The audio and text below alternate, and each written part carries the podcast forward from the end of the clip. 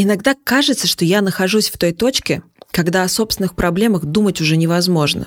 И зона моей тревожности фокусируется чуть ли не на мировую повестку. Особенно, если ты перед этим решила почитать новости. Я произношу это, а в голове как будто появляется список сложных вопросов, о которых стоило бы подумать. Глобальное потепление, лесные пожары, современная политика, экономический кризис и даже дефицит розовой краски в мире из-за фильма о Барби. Где твое внимание, там и твоя энергия. Вы тоже часто слышали эту фразу? Ее можно услышать даже не от инстаграмных гуру, а просто прочитать в какой-нибудь статье про психологическое здоровье. Но если эту фразу перевести на человеческий язык, то можно сказать, не стоит обращать внимание на негатив, чтобы не портить себе жизнь. Если думать только о плохом, то это только повредит твоему ментальному здоровью, а тебе еще собственную жизнь вывозить. Меня зовут Юлия Варшавская, и я главный редактор Forbes Woman Forbes Life. И вы слушаете подкаст «Издержки поддержки», где мы иногда задаем неудобные вопросы о сфере благотворительности. О сфере, у которой есть одна из главных задач – обратить ваше внимание на негатив. Ну, точнее, на сферы, которые вызывают негативные эмоции, к которым мы не всегда готовы. И это особенно важно в этом эпизоде, потому что мы будем говорить о том, как помочь тем, кому помочь кажется почти невозможно. Бездомные, трудные подростки, неизлечимо больные или люди с зависимости. Но для начала я бы хотела поговорить с вами о конце человеческой эмпатии. Иногда мне нравится использовать метафору, что помимо всех кризисов, в том числе экономических, и кризиса различных ресурсов, нас может ожидать и кризис человеческих ресурсов. К примеру, нас может ожидать недостаток эмпатии. Ну, подобно недостатку пресной воды в Танзании. Конечно, это фантазия о кризисе эмпатии. Но задумалась я о ней, когда услышала термин «думскроллинг». Так называют навязчивое пролистывание ленты с негативными новостями. Думаю, мы на себе почувствовали, что находиться в постоянной и острой тревоге ну просто невозможно. Наш мозг адаптируется. А у некоторых развивается то, что мы можем с натяжкой назвать баннерной слепотой. Это такое автоматическое избегание взглядом рекламных баннеров или определенных постов. Мы продолжаем жить, кто-то продолжает помогать, но новостей, от которых мороз по коже, становится все больше. И может ли быть такое, что в какой-то момент мы так устанем от них, что наш мозг перейдет в режим сохранения – и мы больше не сможем испытывать эмпатию вообще. Нет, как вызвать эмпатию кошкам, собакам, детям еще можно представить. А как собрать ресурсы на помощь тем, на кого мы в жизни стараемся вообще не обращать внимания? Бездомные, люди с зависимостью или трудные подростки. Мало того, что к таким неприятным темам сложно привлечь внимание простых людей, с такими фондами хуже работает бизнес, потому что бизнесу надо красивенько и чтобы KPI по пиару выполнять. И никто не хочет связываться с бедняками на улице или домашним насилием. О том, как вызвать эмпатию даже к таким темам, точно знает директор ночлежки Даша Байбакова. И сегодня мы с ней об этом поговорим. Даша, для начала ликбез. Почему вы всегда настаиваете, что нельзя говорить слово «бомж», а только «бездомный»?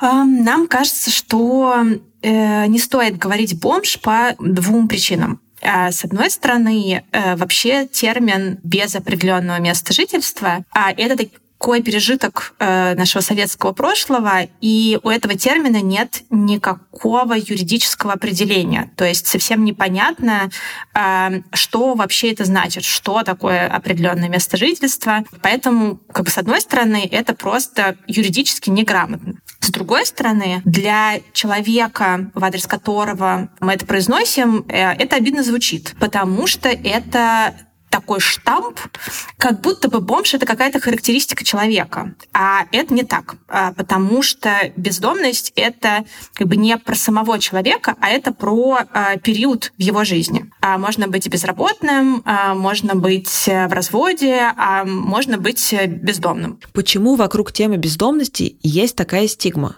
Как вообще появляются эти стереотипы? Да, стигма э, довольно мощная. И мне кажется, что главная причина этой стигмы — это отсутствие какой-либо вменяемой информации.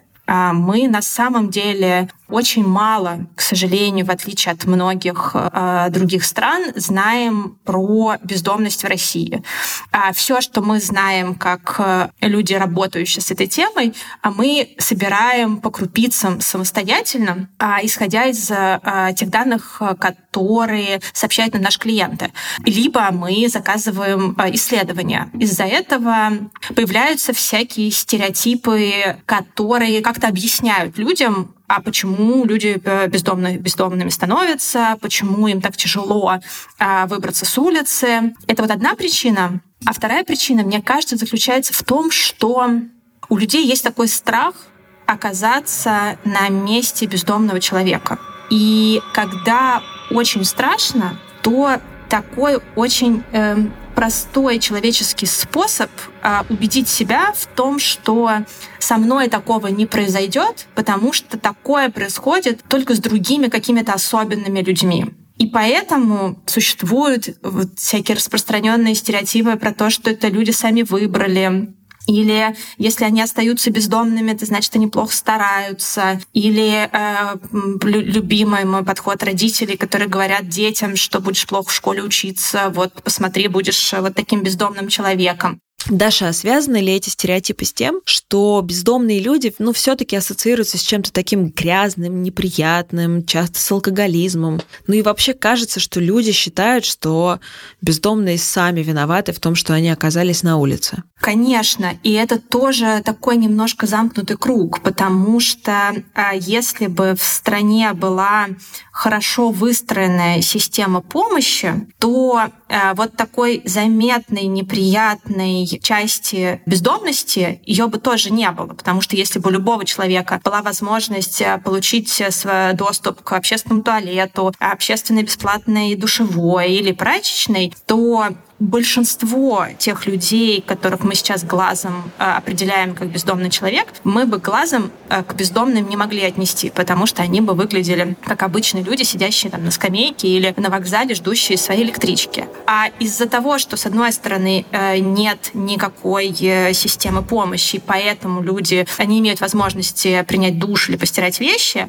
им и самим неприятно, и людям вокруг неприятно. И это, в общем, только поддерживает э, э, вот эту стигму и, и стереотипы, лишая в результате стереотипов людей этой помощи, потому что людям скорее по-человечески легче и приятнее помочь заболевшему человеку или ребенку или даже бездомной собаке, чем бездомному человеку, и поэтому, собственно, и нету этих душевых, прачечных и общественных туалетов в таком количестве, в котором они нужны. Даша, скажи, насколько сложно, с одной стороны, фандразить на тему бездомности, а с другой стороны, рассказывать об этом, например, большому бизнесу? Я бы сказала, что среди тем, которые занимаются некоммерческие организации, бездомность одна из э, самых непростых. С другой стороны, бывают, к сожалению, такие периоды в нашей жизни, когда бездомность неожиданно становится понятнее и ближе. Первым таким периодом была пандемия. Многие остались запертыми в аэропортах, на вокзалах, без возможности добраться до дома или до родственников. И на моих глазах это был первый раз, когда люди стали писать, что теперь я больше понимаю и про важность дома, и как это сильно влияет на твое эмоциональное состояние. Сейчас тоже тот период, который в жизни многих людей привнес э, сходный опыт и э, с бездомностью. Это иммиграция, и это вынужденные переезды без э, как бы стабильного жилья. Совсем недавно у нас была встреча с э, нашими корпоративными партнерами, где я рассказывала про про итоги первого полугодия этого года. И потом ко мне подошла одна женщина, которая стала рассказывать, что она сейчас живет на две страны.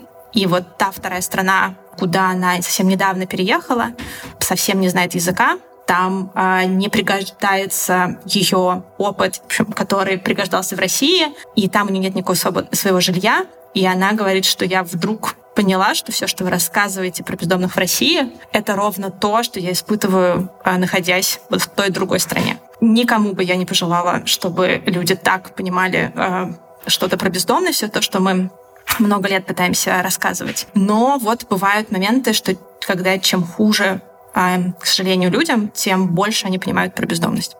А насколько вообще в обществе изменилось отношение к теме бездомности, ну, например, за последние годы, за годы вашей работы? Мне кажется, что главное, что влияет, это возможность увидеть э, своими глазами и поговорить с людьми, которые вот через этот опыт бездомности проходили. Самое заметное изменение на моих глазах э, произошло в Москве, когда мы в 2018 году пытались открыть наш первый проект мы встретили мощнейшее сопротивление, и у нас не получилось открыться с первого раза. И тогда то общественное обсуждение, которое началось, оно скорее было про то, что бездомным людям не место в центре города, а лучше где-нибудь подальше в промзоне. Как только э, у нас получилось открыть первый проект в Москве, стало э, понятно, что э, вот те как бы страхи, которые были у людей, а они довольно быстро исчезают, как только человек приходит, смотрит своими глазами, видит э, тех людей, которых он боялся встретить,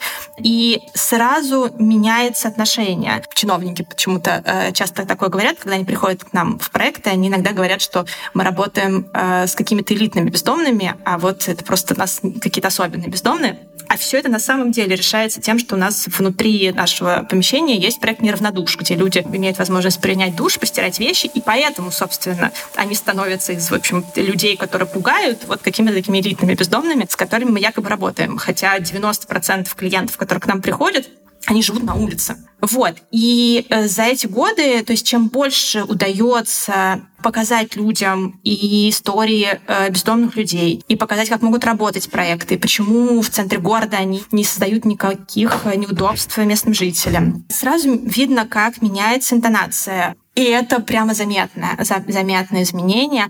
Хотя при этом, если ты бы спросила меня, считаю ли я, что в России изменилось отношение к бездомным людям? Скорее не считаю. Мне кажется, что это, конечно, некоторая привилегия крупных э, городов э, с эм, организациями, которые занимаются помощью бездомными, имеют возможности рассказывать журналистам и показывать проекты. И у, в, в таких в крупных городах просто больше касаний у жителей города с и проектами, и видны результаты работы. На сайте «Ночлежка» можно увидеть надпись, обведенную в ярко-желтую рамку. На ней сказано «Никто не хочет жить на улице». Если есть журнал, который ассоциируется со словом «успех», то это и есть Forbes. И кажется, что я должна точно знать, как выглядит успех на самом деле. Но шутка в том, что именно работа Forbes показала мне истинную цену успешного успеха. Того, который транслируется в социальных сетях, в кино и рекламе. Это такой миф о всемогущем человеке. Кстати, особенно беспощаден этот миф к женщинам. И когда люди пытаются притвориться успешными, то мы можем услышать такие фразы, как «надо выходить из зоны комфорта», «нет ничего невозможного, нужно просто много работать», «человек выбирает, быть ли ему успешным».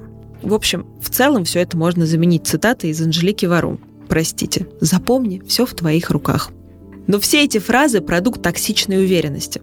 Она подпитывает миф о том, что человек такое всемогущее существо, которое может обернуть любую ситуацию в свою пользу, беря над ней контроль. И он не нуждается ни в каких ресурсах, кроме собственных. И все это накладывает на нас нереалистичные ожидания и в итоге приводит к полному выгоранию. Ну вот человек говорит, зачем мне помогать этим алкоголикам и тунеядцам? Они сами виноваты, я лучше дам денег детям, которые болеют. Так, я думаю, довольно часто говорят. Что вы таким людям отвечаете? Ой, это прям большой разговор, а, но если коротко, то тут как бы есть два тезиса. А, первый заключается в том, что тезис про личный выбор и желание людей жить на улице не подтверждается статистикой о причинах бездомности, потому что нет там никакой причины, как личный выбор, а есть э, потеря работы, потеря возможности снимать жилье, безработица, бедность. В общем, э, если посмотреть на статистику о причинах бездомности, то будет э, видно, что это причины не связаны с человеком.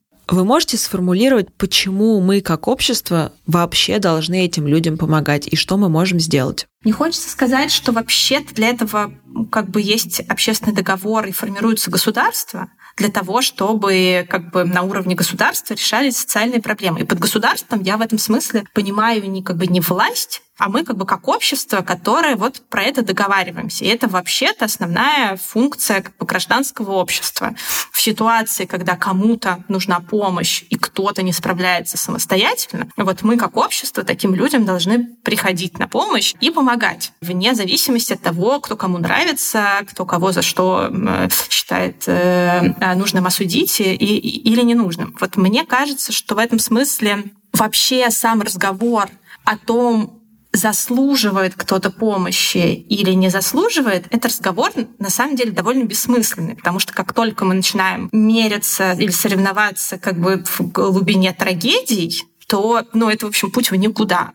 Есть ли у вас какая-то статистика о том, какой процент людей принимает помощь, а кто все-таки не смог начать нормальную жизнь? Мы много лет собираем данные по эффективности работы наших проектов, и мы знаем, что порядка 60% людей, которые проходят через наш реабилитационный приют, помощь соцработников и наши гуманитарные проекты, они выбираются э, с улицы и дальше живут уже без нашей поддержки свою обычную жизнь из приюта, который у нас называется «Дом на полдороги», это приют для людей с зависимостью. В устойчивую ремиссию, это значит э, от двух лет трезвости, э, выходит 70% наших клиентов. Поэтому, как бы с одной стороны, точно есть практики, которые э, дают людям довольно высокую возможность э, выбраться с улицы и дальше, в общем, вернуться в свою привычную жизнь. Другое дело, что ночлежка довольно маленькая и по меркам многих благотворительных организаций, и по меркам масштаба самой проблемы организация. Мы работаем в Москве и в Петербурге, и во всех наших проектах каждый год получают помощь порядка 10 тысяч человек. При том, что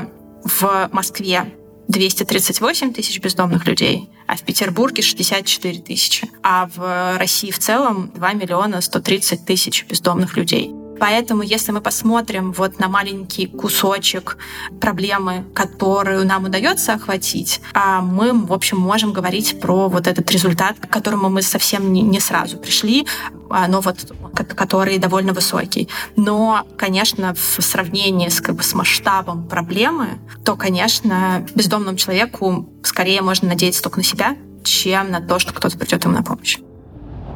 В психологии работает принцип – можно помочь, если человек сам приходит. С этим принципом мы сталкиваемся и просто в жизни. Ну, когда, например, вы видите, как ваш близкий или даже ребенок будто бы совершает ошибку, но вы не можете ему объяснить это, пока он сам ее не совершит. Но можно ли этот принцип перенести на благотворительность? Об этом мы решили поговорить с Лилией Брайнис, основательницей фонда «Шалаш», который занимается одной сложной темой благотворительности – трудным поведением подростков и детей – Команда «Шалаша» работает с проблемой буллинга, с любым проявлением агрессии среди детей и подростков и их нежеланием следовать правилам. Давайте поговорим с Лилией. Лилия, не могли бы вы погрузить нас в контекст помощи трудным подросткам? Какая именно помощь им нужна и на что делает акцент фонд «Шалаш»? Мы в благотворительном фонде «Шалаш» верим, что это не трудные дети, а дети, которым трудно. И нам очень важно разделить ребенка, его или ее поведение. Поэтому, когда мы говорим о трудностях, мы говорим в первую очередь именно о трудностях поведения потому что мы верим, что дети ведут себя таким образом не потому, что они этого хотят, получают от этого удовольствие, а потому что они не могут вести себя по-другому. И тогда наша задача, задача взрослых в том, чтобы как раз другому конструктивному поведению их научить. Трудное поведение разрушительно для самого ребенка, оно разрушает его или ее отношения со сверстниками, с другими взрослыми, влияет на самооценку. И первая жертва этого самого трудного поведения – ребенок. Поэтому наша задача поддерживать детей в каком смысле? Обучать их различным навыкам. Навыкам критического мышления, творческого мышления, навыкам коммуникации, сотрудничества и эмоционального интеллекта. Подростков часто стигматизируют. Трудных подростков кажется еще больше. А с какими стереотипами приходится чаще всего сталкиваться? И как вы думаете, почему в эти стереотипы вообще удобно верить? Про трудное поведение действительно очень много стереотипов. В первую очередь считается, что ребенок так себя ведет, э, потому что ему или ей недостаточно дисциплины, потому что хочет этого, потому что ленится, потому что э, получает от этого удовольствие, делает это на зло. То есть э, ребенок обвиняется в том, от чего сам или сама страдает. И поэтому часто, исходя из этих стереотипов, из этих установок, родители считают, что э, детей нужно держать еще жестче, и тогда нужно его или ее в какую-то жесткую систему поставить, чтобы внутри этой жесткой системы, системы власти и подчинения, ребенок научился субординации, научился уважению. Мы считаем, что нужно делать э, совершенно иначе, нужно наоборот обучать детей действовать по-другому реагировать по-другому. А агрессия это один из способов реакции на окружающую действительность, решения каких-то задач, и наша миссия в том, чтобы учить ребенка решать задачи по-другому, добиваться желаемого иначе. Ну и в первую очередь, да, обязательно работать с самооценкой. Отказываются ли ваши подопечные от помощи? Есть ли ну, какие-то коммуникационные проблемы с подопечными? Бывает так, что наши участники перестают ходить на занятия, и нам важно оставлять им такое право, агентность, принять такое решение. Это дает им свободу чувствовать, что они здесь не рабы лампы. И если им не понравится, если им здесь будет неинтересно, они смогут перестать сюда ходить. И это дает им возможность вообще сориентироваться и задать себе вопрос, а нравится мне тут или не очень. Но это касается младших подростков, которых на занятия приводят родители. Речь идет о э, детях от 7 до 13 примерно лет. Когда же речь заходит о более старших подростков, то, конечно, ходить на занятия в благотворительный фонд, который работает с трудным поведением, это не очень клево, это не, не прикольно. Поэтому подростковые проекты мы аккуратно стараемся от фонда дистанцировать. Если говорить сугубо рационально и отчасти цинично, можете ли вы поделиться успехами фонда, ну, скажем, в процентном соотношении?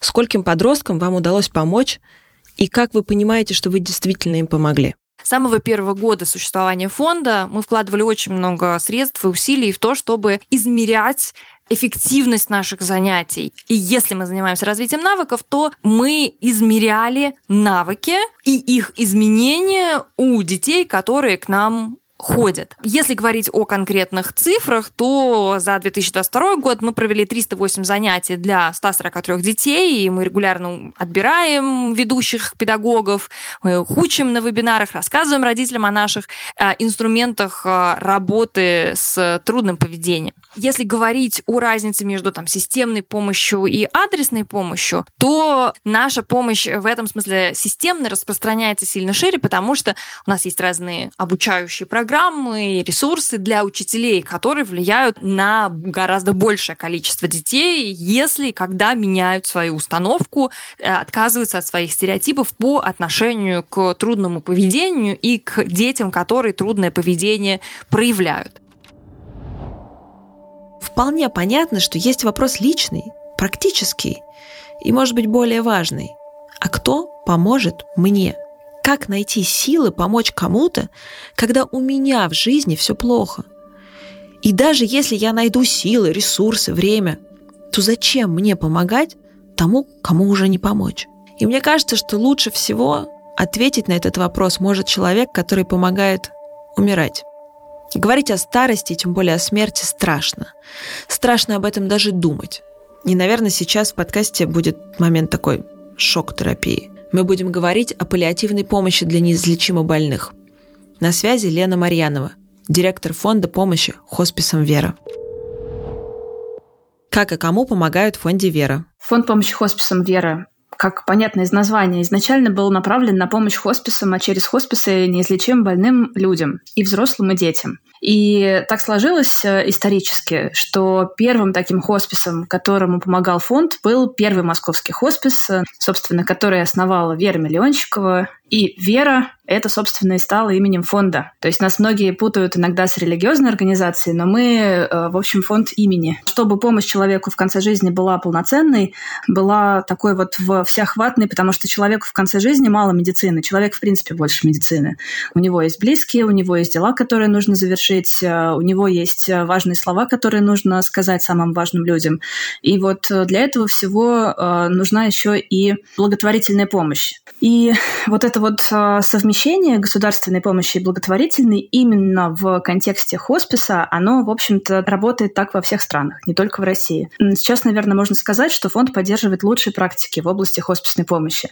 Он их э, либо находит и поддерживает, э, либо создает сам. Вот так, например, родился детский хоспис «Дом с маяком» в Москве, который был инициативой фонда «Вера» и фонда «Подари жизнь» и вырос э, в совершенно замечательную, профессиональную, экспертную организацию, которая стала вот таким вот центром притяжения для всех специалистов, которые хотят в своем регионе построить э, детский хоспис. Соответственно, постепенно мы поняли, что помогать хосписам а, здорово и важно, но этого мало, потому что есть люди, которые, во-первых, живут в регионе, где хосписа нет, а помощь им все равно нужна. И поэтому в какой-то момент фонд запустил горячую линию, которая работает на, по всей стране, куда может позвонить человек, а, обратиться, если у него есть срочный запрос на обезболивание. Если э, он обращается в хоспис, а там ему говорят что-то не то, он не понял, или, в принципе, он боится обратиться, ему нужна психологическая поддержка. С какими психологическими трудностями приходится сталкиваться сотрудникам, которые работают с людьми, которым кажется невозможно уже помочь? Тут есть э, интересный момент. Э, мне кажется, что часто извне есть ощущение, что эта работа тяжелее, чем она есть на самом деле. Хотя я не хочу сказать, что эта работа простая. Я даже сейчас, э, готовясь к нашему разговору, решила еще раз это проверить и спросила у сотрудников, ну вот последние какие-то их реакции, с которыми они сталкивались в семье, у друзей, связанных с их работой. И, конечно, ответы, в общем, не меняются с течением времени. Вот, то есть многим кажется, что это действительно какая-то постоянная работа именно со смертью. Вот кого-то спрашивают, ну как оно там после смерти, ты же все-таки поближе к этому находишься. А потом э, кого-то отговаривали идти работать в фонд, потому что ну, девушка молодая, а у нее маленький ребенок, и зачем ей все это нужно? Там же вот э, умирающие люди, этот весь кошмар домой приносить нельзя, что везде, значит, смерть и страдания и так далее, и так далее. Да? То есть это вот такая вот история э, не единичная. Это, видимо, связано еще с тем, что в каждом из нас живет такой естественный и нормальный страх смерти. Но а, дело в том, что работа в фонде веры и работа в хосписе, она все-таки работа в первую очередь не со смертью, а с живыми людьми, которые умирают так вышло раньше нас, но работа с живыми людьми. Поэтому я работаю 9 лет уже в фонде и очень много общаюсь э, с врачами и другими сотрудниками хосписов. Могу сказать, что таких э, жизнелюбивых людей. То есть я не могу сказать, что все именно жизнерадостные, но именно жизнелюбивые, которые очень хорошо знают, что, они, что им нравится. Вот, а, вот эта вот любовь к жизни, любовь к каждому моменту жизни, она, мне кажется, это, это то, чему нас действительно хоспис учит, да, вот это не, не страданию, не привычки к страданию, а наоборот.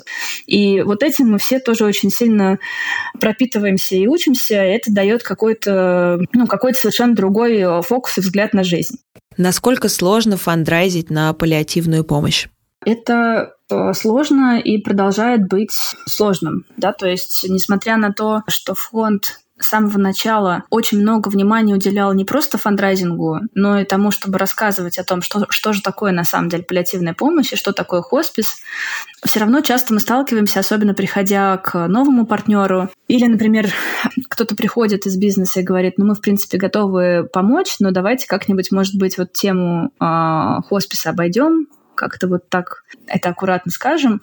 Здесь э, мы всегда, конечно же, ищем возможность не напугав, не давя на жалость ни в коем случае, но при этом найти возможность в любом партнерстве, в любом мероприятии, в любой какой-то акции все-таки подчеркнуть, а кому мы помогаем, да, чтобы не все-таки вот эта вот тема не уходила, не пряталась под ковер. Мы учимся все время находить разные слова, разные подходы, и в целом это потихонечку получается. Нам, конечно, еще всегда очень помогают люди, которые становятся такими амбассадорами темы.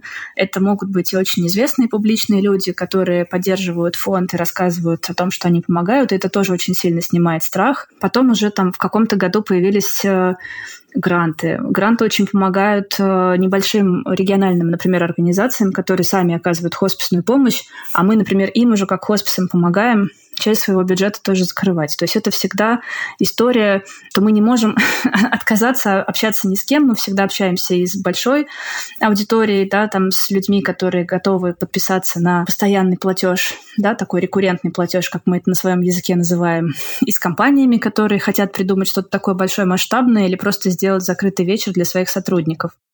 А как рассказать про паллиативную помощь среднестатистическому человеку со своими проблемами, болезнями, который, может быть, вообще не понимает, зачем ему тратить ресурс не на свою жизнь, а на конец чужой жизни году в 18 только-только вставала вот эта задача, там появлялись новые проекты, появлялось больше хосписов, было нужно больше помощи, и мы совершенно не понимали, как э, увеличить то количество пожертвований, которое было, как выйти вот за, за пределы э, того круга людей, которые нас уже знали, не знаю, может быть, приходили волонтерами или сами получали помощь и поэтому помогали. Собственно, вот э, самый главный барьер, который людям мешал, это тот, о котором ты говоришь. То есть выбор, даже, даже если человек уже согласился с тем, что хорошо, если человека нельзя вылечить, ему можно помочь, окей, мы с этим согласны, пусть будет. Но если я выбираю, кому помогать, ребенку, которого можно вылечить, взрослому, которого можно вылечить, и такому же ребенку или взрослому, которого вылечить нельзя, я не очень понимаю, а что я, собственно, изменю. Это первое. И второе, я еще все еще очень сильно боюсь. И гениальная Сашина находка была, мы не боремся со страхом смерти, мы боремся со страхом последних дней жизни. То есть страх смерти мы убрать не можем, но при этом как будто бы он распространяется и на страх последних дней жизни. И это очень сильно нам мешает планировать собственную, например, старость. Ну, ну кто из нас об этом готов поговорить? Даже когда родители с нами хотят об этом поговорить, ты скорее скажешь, ой, нет, нет, нет, не сегодня, зачем ты э, про такое грустное говоришь? Хотя это очень естественно, и мы все понимаем, что с нами это случится. Такой парадокс, что мы предпочитаем об этом не думать. Чтобы перестать бояться вот этих последних дней жизни, нужно перестать их ассоциировать с умиранием и смертью. А это ровно то, что позволяет сделать хоспис. Хоспис позволяет сделать вот эти вот последние недели, месяцы, дни не умиранием, а жизнью. И оттуда родился вот этот э, слоган, который сейчас ассоциируется тоже с фондом веры и, в принципе, с хосписной помощью. Это жизнь на всю оставшуюся жизнь. Все, да, и здесь э, э, мы говорим уже о том, что, во-первых, мы сами на это имеем право, да, каждый из нас может себе позволить жизнь на всю оставшуюся жизнь, даже если он неизлечимо заболеет, потому что есть хоспис. И каждый из нас может на это помочь. Лена, сталкивались ли вы с так называемым кризисом эмпатии? Кажется ли вам, что из-за всего происходящего вокруг людям сложнее сопереживать другим? Хороший вопрос, потому что, мне кажется, ответ на него у меня колеблется от месяца к месяцу. Вот, потому что вот как раз э, к тому, что мы обсуждали, да, что как будто бы многие люди готовы помогать, но просто пока не знают как. Во время ковида многие люди, которые раньше вообще не помогали э, никаким фондам, а, они пошли волонтерами в ковидные госпитали, они начали собирать деньги на маски врачам и так далее, и так далее. И мы это тоже чувствовали по себе, потому потому что к нам в фонд тоже приходили люди, и многие бизнесы, они приходили именно к фондам и говорили, мы хотим помогать, пожалуйста, помогите нам организовать эту помощь. И это, конечно, на мой взгляд, э, очень сильно сблизило нас ну, вот с тем же самым бизнесом, с людьми, которые готовы были помогать, они увидели нас с другой стороны. А в прошлом году весной у нас был вал волонтеров, которые приходили на знакомительные встречи. У нас такого не было никогда. Дело в том, что чтобы прийти волонтером в хоспис, тебе сначала нужно познакомиться с тем, что это такое, потом пройти небольшое собеседование, чтобы просто, ну, еще раз себя спросить, насколько я готов в это вписаться, а с другой стороны, чтобы мы могли человека применить э, именно так, чтобы его возможности, таланты, потребности были раскрыты целиком. И вот на эти первые знакомительные встречи записывалось там до тысячи человек, э, чего не было никогда. И это была реакция буквально там на один пост на одну публикацию. Я не могу сказать, что вот это вот желание или вот такое вот количество людей, оно сохранилось до сих пор. То есть это все-таки была реакция на очень сильные потрясения. Наверное, увеличить коллективную эмпатию каким-то вот таким внешним прессингом все-таки надолго невозможно. Ее возможно, наверное, увеличить и расширить количество людей не то чтобы эмпатичных, а которые свою эмпатию э, очень профессионально, да, и дельно используют для помощи кому-то более рационально. На этом может работать э, существование фондов э, совершенно в разных сферах. Поговорив с нашими гостями, отчетливо понимаешь, что человек не эгоистичен и не брезглив. Он просто недостаточно осведомлен. Социальные стигмы, стереотипы, а главное токсичная культура успеха и эффективности – вот что нам мешает. Нам удобно видеть людей как набор достижений, хороших качеств или списка пользы, который он принесет в цивилизацию – но что именно мы можем назвать цивилизацией? Когда мы действительно стали человечеством? Ответов много. От научных до прозаичных. Но мой любимый находится на стыке. И ответ на вопрос, когда начинается человеческая цивилизация, звучит так. Сросшаяся человеческая бедренная кость. О чем это я? Это ответ антрополога Маргарет Мид. И полностью он звучит так. В животном мире, если существо ломает ногу, оно погибает – потому что не может охотиться, убежать от опасности и найти воду. Раненый зверь – первая добыча для хищников. Бедренная кость срастается примерно за 6-7 месяцев. Это значит, что раненого человека не только не бросили. Ему помогали, лечили, заботились о нем все это время. Сросшаяся бедренная кость – доказательство того, что человек помог своему ближнему, не бросил его, спасая собственную шкуру – Оказать помощь кому-то в сложный период – тот поступок, с которого и начинается цивилизация. А с вами был подкаст от Тинькофф из студии «Гласные. Издержки поддержки», где через тему благотворительности мы пытаемся взглянуть на себя, как на людей. Не забывайте информировать своих друзей и близких и вносить свой вклад в помощь другим. А в следующем эпизоде мы наконец-то отойдем от людей в сторону собак и других животных. Казалось бы, Помощь милым и беспомощным зверушкам выглядит однозначно социально приемлемой. Но вы удивитесь, когда услышите, насколько токсичной бывает эта среда и с какими проблемами волонтеры сталкиваются ежедневно. А с вами была я, Юля Варшавская. Встретимся в следующем эпизоде.